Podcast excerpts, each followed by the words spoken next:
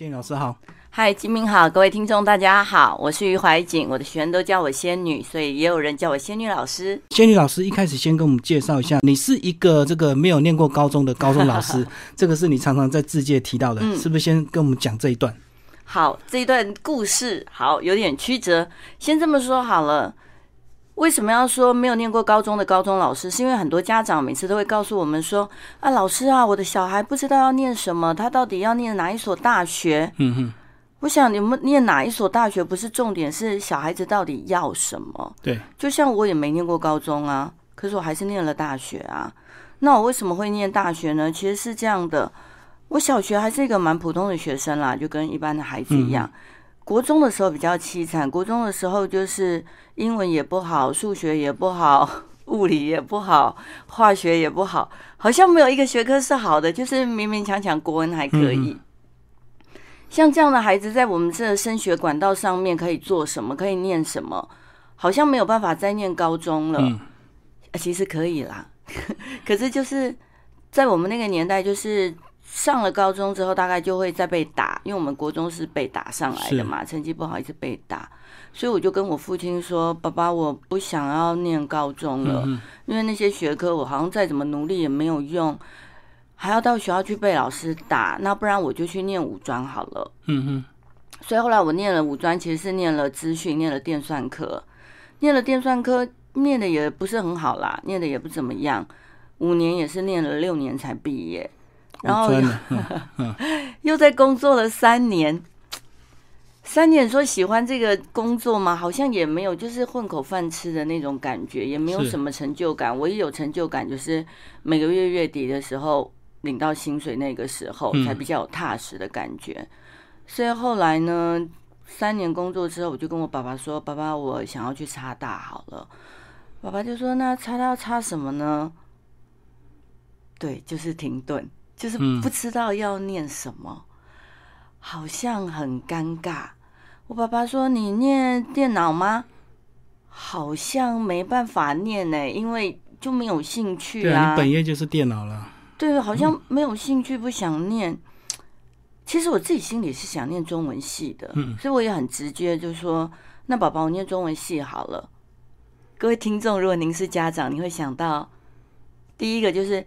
念中文系出来要干嘛？对，而且我会想说，念中文不如念英文，英文还可以赚钱。对啊。第二个就是，你是有要当编辑，有当作家吗？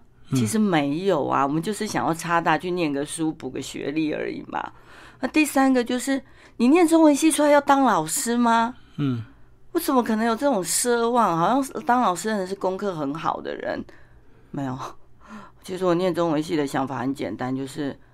我就想要念书了，是，嗯，那我想要念书，我想挑一个我自己喜欢，然后可以念得来的，嗯，那因为我差大，所以我其实是从大二开始念，大二、大三、大四，哎，念的还蛮好的，嗯，就可以修教育学分，对，修了教育学分，理所当然的就去找了教职，就当了老师，嗯，所以再回头过来是。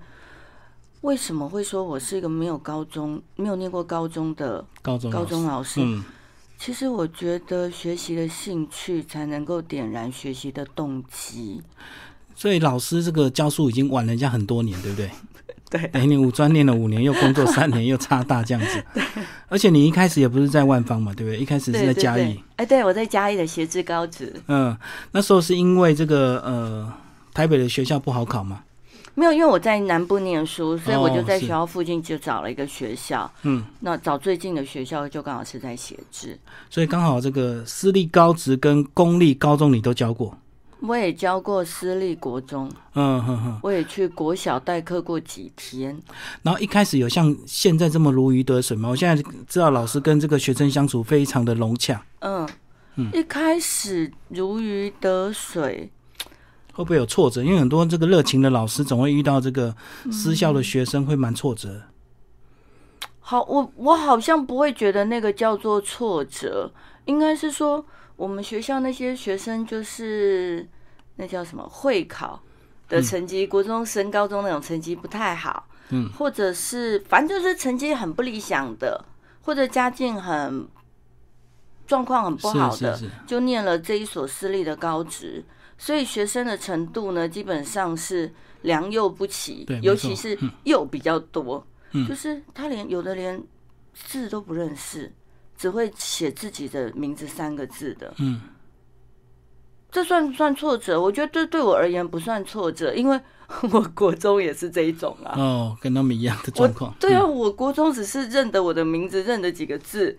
其实我的课业成绩终究是很不理想、很糟糕、很差的啊。嗯，所以这对我而言是不是挫折？我觉得这反而是动力。嗯，我会很想要帮助他们，让他们可以在高中的时期呢，比我还要早好几年，就可以找到自己擅长的、喜欢的，不会走那么冤枉路。嗯，所以我在教书前几年其实是做的很起劲的。哦，当越看到他们的越弱的地方，或者越不好的地方，或越被别的老师诟病的地方，我就看到那就是我小时候的自己。嗯嗯嗯，所以会用同理心来带带他们。可是他们既然念了高职，他们就是一定很想赶快毕业去工作赚钱。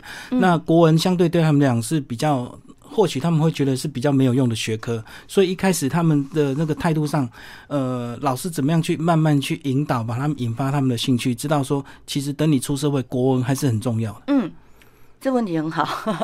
其实，在我们学校当时协志高职，我不知道现在，当时协志高职就有规定，就是说，老师你只要教的是学生，觉得我们觉得对他有帮助的就可以啦。哦，很反而弹性大。对，所以你根本没有受到任何教材的局限。嗯那至于说这个东西有没有用，其实是老师怎么教嘛。对，我们怎么教，让学生能够感受，让学生能够体会，让他能够在生活当中应用，这才是最重要的、啊。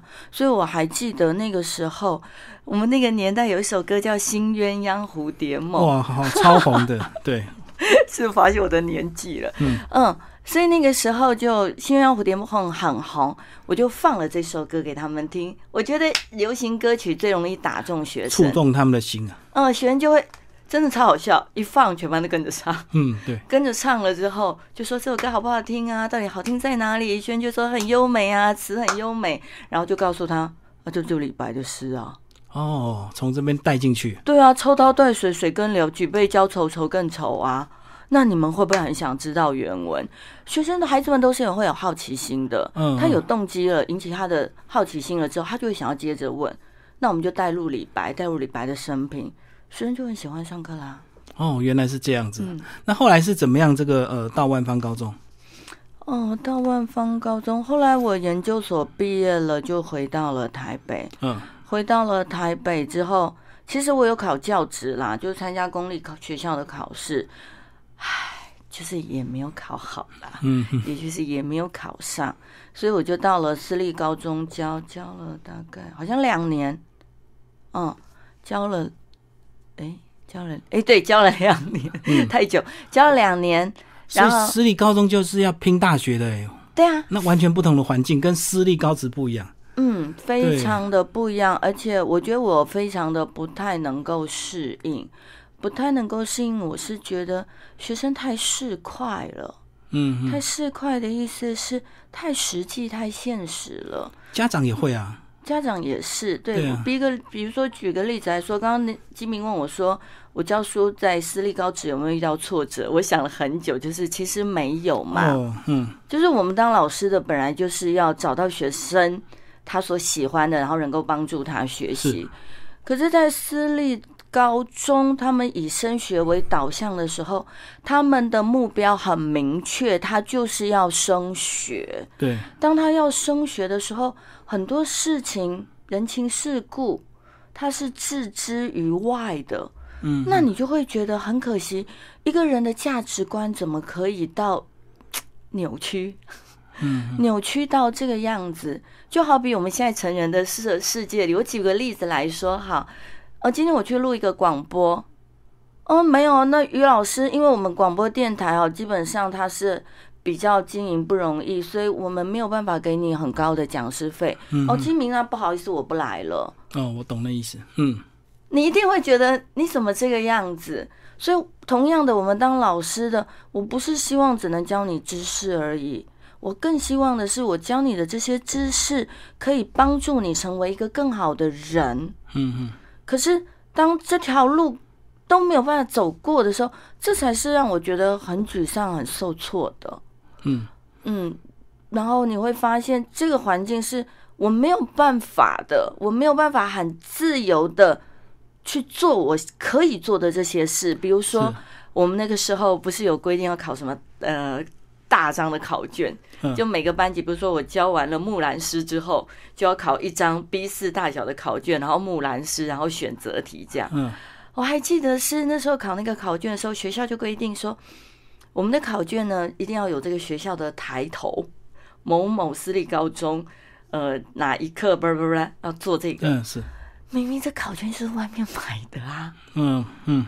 要不然就是学校就会觉得说你不能再买外面这些成卷了，所以老师你就要自己做。那我们怎么做呢？私立学校的步调非常非常快，他可能四天他就要上完一课了，所以就必须说我没有办法好整以暇的在电脑前面出考题。嗯嗯那怎么做呢？没有关系，上有政策，下有对策。反正呢，大部分老师也都是如此。我们去拿了参考书，把它影印，影印了之后开始剪剪贴嗯然后把它贴上去。我发现我很多时候都在做这种很花时间的事。哦，明明是剪贴的，上面还是要盖学校的，证明是学校自己出的一个考题，对。对，嗯，我我觉得那才是让我觉得很受挫的。嗯然后再加上家长也会觉得说，成绩的导向非常的明确。所以你只要有认真教，这个家长跟同学才会对你会比较有回应。那如果你想要跟他多聊一些人情世故，他们或许就会对你这个呃有点不是那么认同，对不对？对，基明讲的很好，你的认真教就是什么？你的认真教就是一定要卡在课本课本上唠。对，嗯有的时候我们总会讲一些呃，社会事件啊、新闻啊，对，比如说我们是借由那个来带到课本里面。对，可是当你讲这个的时候，学生很直觉的就是，诶，他会在下面做笔记，他不会听你的。他等到他他忙他的，对，然后等到你讲完，就说，所以这就连到了我们课本上面。现在要告诉我们谢天，哎，他听到课本，他听到谢天，他才会觉得你今天有在上课。所以就不能像你之前那个能够先放那个《新鸳鸯蝴蝶梦》，所以可能马上就被批评。对，或者是你可能先带了李白，嗯你再放《新鸳鸯蝴蝶梦》，可能你的流程就要改变，对对对，或者是他自己会把《新鸳鸯蝴蝶梦》是一个引起动机，或者是呃课程的作品的一个展现，他把它舍弃掉了。对他只听他想听的。对，反正我觉得那个时候我也才刚教书，真的也没有什么方法，我就会觉得说，当然我没办法了吧。嗯，我就觉得说，我还是要去公立学校，因为我觉得公立学校它是一个很自由的环境。对于认真的老师来说，很多人常常会觉得说，你们公立学校就是太自由啦，所以你们老师就嗯，对我觉得确实是有一些老师是如此，还是因人而异啊。但是不可否认的，百分之九十九的老师都是非常非常认真的。嗯嗯所以我之后就到公立学校代课了一年，嗯，然后才考上了正式的。嗯。那这本书这个出书的缘由，就是你书上呃，就像就像你书里写的，这个时候你们班上会有一个这个呃升上生，然后开始跟他互动，嗯，嗯，然后老师一直点他名，你那时候会不会觉得到底要点到他什么时候？啊，你讲的真好。嗯，对，这本书叫《慢慢来，我等你》，其实就是因为我们班上有一个身心障碍的学生，他叫凯安。嗯为什么说他叫凯安？我们一般都会孤影其名，最好不要把他名字讲出来。我有征过征求凯恩的妈妈同意，嗯就说凯恩的故事其实很励志，他其实也帮助了我，也帮助了同学。我很希望他的故事可以让更多的人知道，嗯我们是不是用他的本名，还是用化名都可以。按母亲选择用本名，哦嗯嗯我们刚刚就说，我真的很希望可以找到每一个孩子，他可以擅长的，他不一样的，所以我们就不能忽略每一个孩子啊。是啊，可是像凯恩这样的孩子，他是很容易在教室里面被忽略的。而且老师也觉得忽略他，他会比较好教，对不对？因为他课程进度比较不会受影响，他就照正常的学生的流程一直教下去，这样。对，这就会卡到很多家长就会说啊，你每次都顾他啊，我们小孩怎么办？对，没错。可是你都没有想到，你小孩其实在课本上学的是什么同理心？我们刚才讲谢天，嗯，现在真的要感谢老天爷把这样的孩子放在我们班上，让你的孩子可以每天实践什么叫同理心，嗯，对吗？这每次你会觉得很崩溃，就是知识跟做人往往是两回事。对。可是今天我们的。班级里面就出现了这样的一个天使，来让我们实践我们所学的。就文天祥说的嘛，“读圣贤书，所学何事？”嗯嗯，就是这样子。所以我就想，我们绝对不能忽略他。那要做什么呢？其实我也没有修过什么特教学分，所以我其实也不知道。我就想说，反正就是不能忽略他。所以每一天上课问问题的时候，我都会。刻意的，真的是刻意，因为他不会出声音，他就是一个天使，就要安安静静的坐在那边，嗯，他也不会打扰你，所以你只要跳过他，你的正你的教学进度可以如常的进行，嗯。但是其实我们要想一件事，我们的学生很聪明的，当我们课程如常进行的时候，孩子们他心里也会想的是。你每次都告诉我们要同理心，其实你也没有在鸟那个学生。嗯嗯嗯，他不会讲的，学生不会讲，可是他心里都会观察，看在眼里，他都会看在眼里的，他都会知道你就是两套标准的老师。嗯嗯，所以好，我必须要刻意的看到他去点他，而且我必须要去接受他就是不鸟我。嗯，所以我上课就会说：“哎，凯涵现在怎么样啊？”其实我没弄到他了，就是他就会这样。很紧张，嗯，怎么办？所以我必须也要有一个做法，就是那没关系哦，你慢慢来，我等你。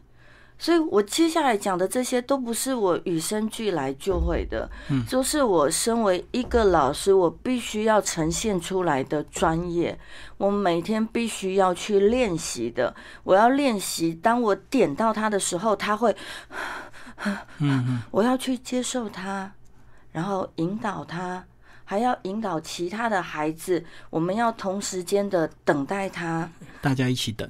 嗯，甚至我必须要耐住性子，不要生气，因为我们在等他的时候，我们可以知道课堂上我们班的时候是四十五个学生，四十五个哎，对。一般我们知道那个家长啊，家里只有两个小孩的时候，两个小孩在吵就会说什么：“不要吵啦，吵死人啦。”妈妈现在在做事，可以不要再说话了吗？去做自己的事。哎，你才两个，哎，我们是四十五个，更吵。嗯，四十五个人，我必须要耐住性子，不能骂学生。嗯，我如果一骂他们，不要讲话了，学生心里想的就是，也是你自己在等他。嗯嗯，你把课堂的节奏弄好的话，我们会有时间吵吗？对。真的没办法生气，我会在其他的时间点对学生生气，但是我等待的时间我就不会生气，因为很容易就会造成一种迁怒的效应。嗯哼，就是这样。所以我给他的问题也必须是设计过很简单的。嗯，比如说，嗯，请问你这课的作者是谁？他不会，没关系，你看一下课本这里有，因为他看得懂，你只要去找就找得到，所以不会超过一分钟的。是可以接受的一个时间范围，大概就是这样。我每天就会刻意点他，然后因为我们是分组教学，同学渐渐的知道我就是会等他，同学就会主动的跟他说答案就在这里，嗯，那他就可以更快的说出来了。然后我记得是高二上学期吧，他们同一组的同学，我就因为我们在讨论的时候就会巡嘛，在走动，我就听到同一组的同学跟他说。凯安，慢慢来，我等你。嗯嗯，就会起鸡母皮，我就会觉得说，天哪！你那句话在发酵了。对，他就发酵了。好，时间就是这样，慢慢的就会觉得班上在改变。很多时候我在说凯安，慢慢来，我等你的时候，就像这样，全班就会安静。嗯哼，就会觉得很温暖。可是人生总是没有这么平顺的。到高三下学期，我们都知道学测考完了，基本基本上学班级是会动荡不安的，因为没有考试啦。很多人就会请假，要不要念书？会不会要不要请假？班上那个时候出席率是还不错的，蛮好的。可是我就让学生开始上台当老师教课，比如说我就把《过情论》让学生上台来教。嗯嗯，当学生变成老师的时候，他有没有办法变成像我这样的老师邓凯安？其实我不在意他教的好坏与否，因为他们毕竟是第一次上台。对，可是我比较在意的是，这就是我验收成果的时候嘛。我可不可以看到我的学生跟我一样站在台上说：“凯安，慢慢来，我等你。”嗯哼，我其实很等待这一天。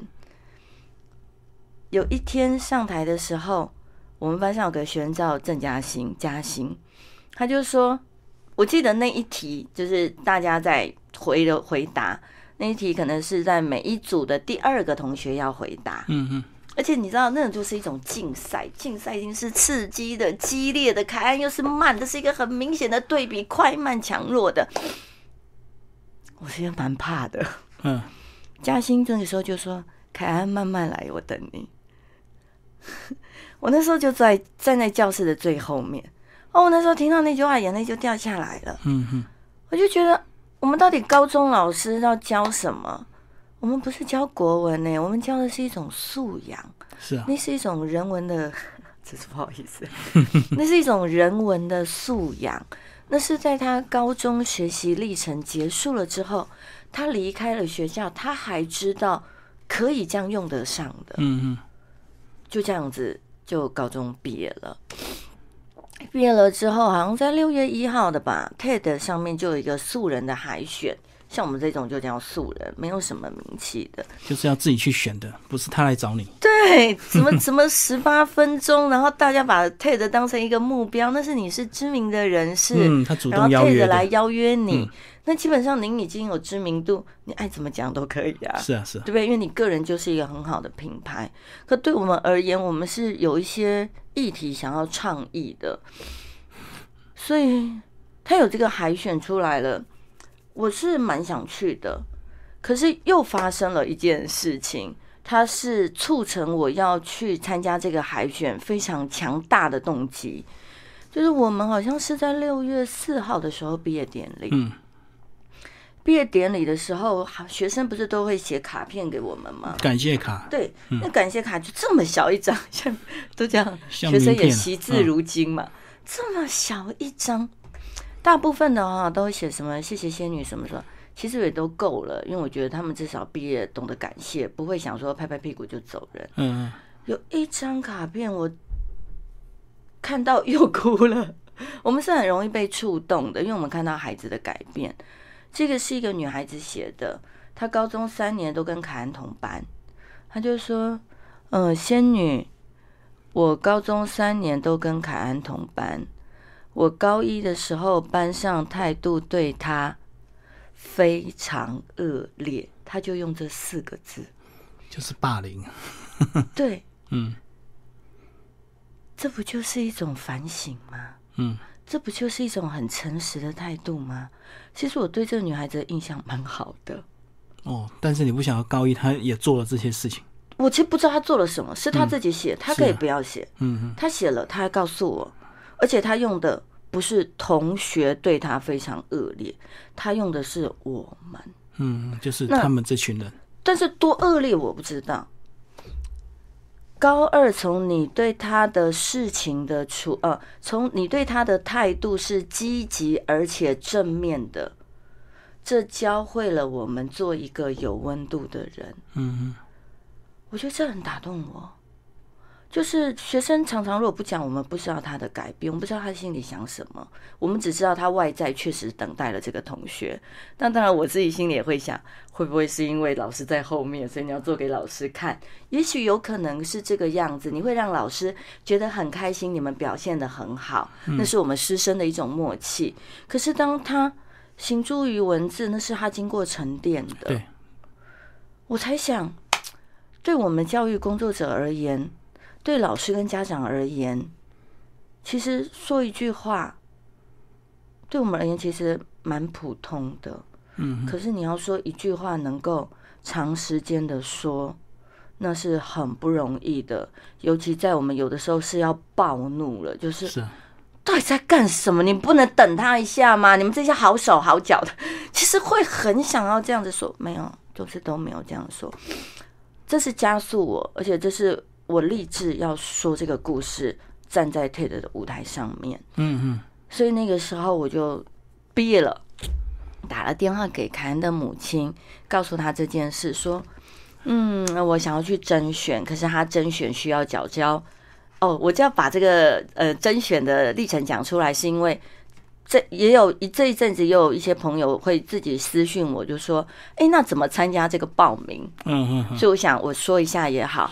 我们那一年是缴交六张的投影片，是就呈现这段故事，还有一个就是好像要交三分钟的影片，嗯，先自拍就对。对，所以那个影片我觉得我请凯恩的母亲来拍才有说服力。嗯，所以我就打电话跟他母亲说，我想要参加这个甄选。第一个就是凯恩的故事会被大家知道，他可能产生影响力。嗯，第二个是因为是我们自己的亲身经历，必须要您现身说法，不知道您愿不愿意？因为这个影片可呃，我希望的是，如果您可以露脸是最好。嗯，当然不行，我们再有别的办法。第三个就是提到刚刚提到的，是不是要用凯安的本名？嗯。就是这些都是我们自己很私人的事情，您愿不愿意让别人知道？那母亲都同意了，所以我们才约了一个时间。母亲又回到学校，我们拍了这个影片。然后南港国小的郑敦成老师，他就特地来帮我拍摄、剪接，都弄好了之后才去参加。参加了之后，第一关就是这些东西都过关了，书面审查就对了。对，都过关了之后，挑了十几个吧。好像两三百个人，嗯，挑了十几个，然后在第二阶段就是在华山文创园区，大概有个一百多个人的讲座，让我们这十几个人上台去讲，然后再选出来，选出来了之后，才在同一年的九月十一号跟那些所谓的知名人士上台讲。可是因为他们是知名的，所以他们是十八分钟。我们是素人，所以我们六分钟这样子。嗯嗯嗯，所以就经历过这样子呢，这段影片也在 YouTube 很容易被搜寻啊。对，余怀瑾 TED 或者呃，慢慢来，我等你这样。是是是，那其实这本书呢，除了这个凯恩的故事，还有老师很多当导师的这个跟学生互动的经验，对不对？对，嗯，所以这本书的内容就是呃，你在这高呃万方高中导师这段时间写了很多这个跟他们互动的一个回忆嘛。嗯嗯。来讲一下哈，我教书这几年，就是其实我回到刚刚基明问我的，其实我就觉得蛮如鱼得水，蛮开心。就是这些学生就像我国中时候那个样子。对。所以很多人都说啊，你们学校的学生功课很差。哦啊，对啊，我以前也这样啊。那我现在也不是好好的吗？嗯嗯。还有出书哎。对，第二本。也鼓励了很多人呢。那人生的成就就是你能够找到你擅长的，你能够有方向，我觉得这才是最重要的。现在功课不好都是一时的，没有什么觉得觉得是极大的挫败。所以我看到这些学生，我就很想要帮助他们。比如说，我讲一个学生，他叫江天晴，他就是哎，我觉得他很有才艺，他会长笛，他会画画，他会写作，嗯哼。他很有领导能力。当班上很吵的时候，有的时候我们可能还想当个好老师，要维持那种温柔婉约气质的形象，还不想生气，他就会站起来跟全班说：“不要说话了，我现在要报告什么事情。”嗯嗯嗯，我觉得很好，一个很有号召力的人。我十六岁的时候，我根本不敢这样子，嗯，我就很相怨呢，我就很怕，哎，完全不怕，就这样站出来。记得有一次班会课，班会课的时候。我们都要让学生讨论，讨论了之后，我还记得那一次是，呃，有一个叫班长会议。我们每个学期有个班长会议，什么校长有约，就是呃，班级里面呢统一了一些意见，由班长代表去跟校长说，嗯，就是我们觉得学校有什么建议。金明，如果是你会说吗？应该会说一些没有编的。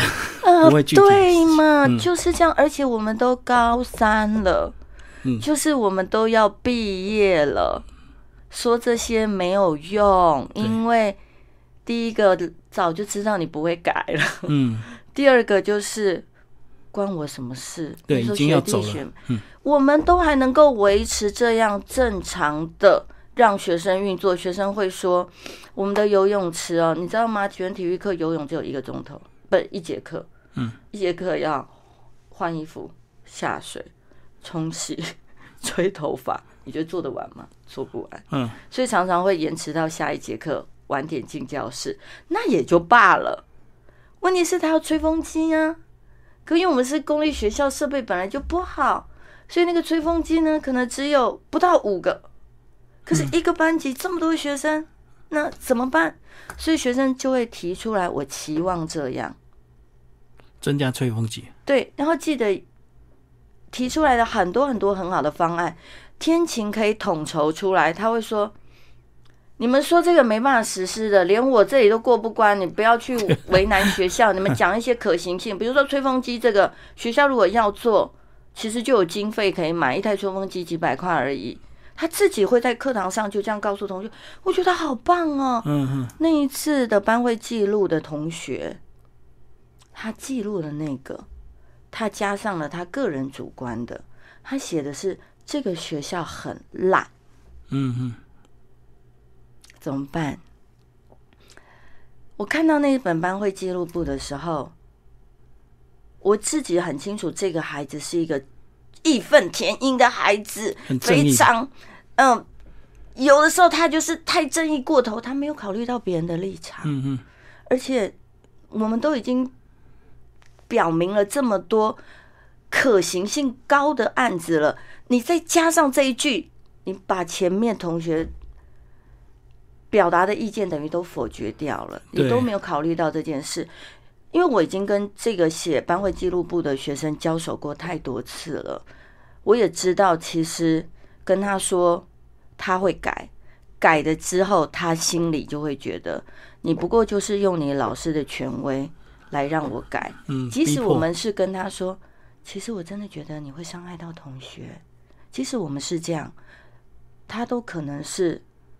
口服心不服，嗯哼，所以我没有跟他讲，我也想试试看，所以这一本班会记录簿，我们就是这样把它送出去，如实交出去，送出去，完全没有改过，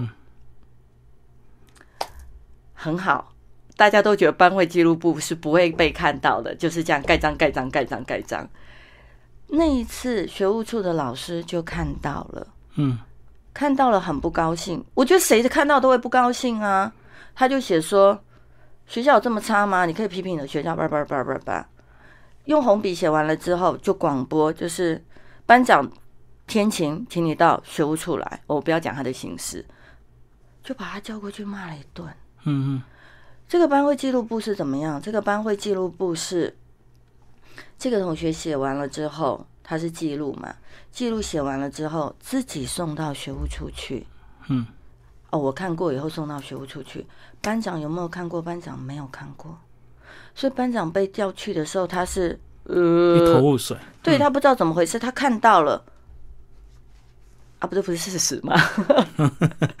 嗯，青少年就是这样很直白的啊，这不是事实吗？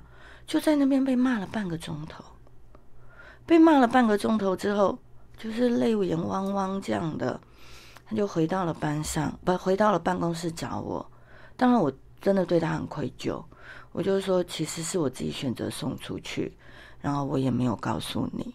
他就跟我说：“仙女也不是你的错啦。”我就说：“那我们现在来弥补这件事情，我们总得要做什么嘛？”嗯，事情都发生了，好。事情发生了之后，就下一次的班会课，我们有先把这个写班会记录部的同学叫过来了，然后有跟他说天晴遭遇的事，嗯，然后有跟他说我当初愿意这样子如实把班会记录部送出去的原因，叫过来之后跟他说，那我们班会课可以讨论这件事情吗？因为我这觉得对你而言，对全班而言都是一个很棒的机会教育，嗯哼。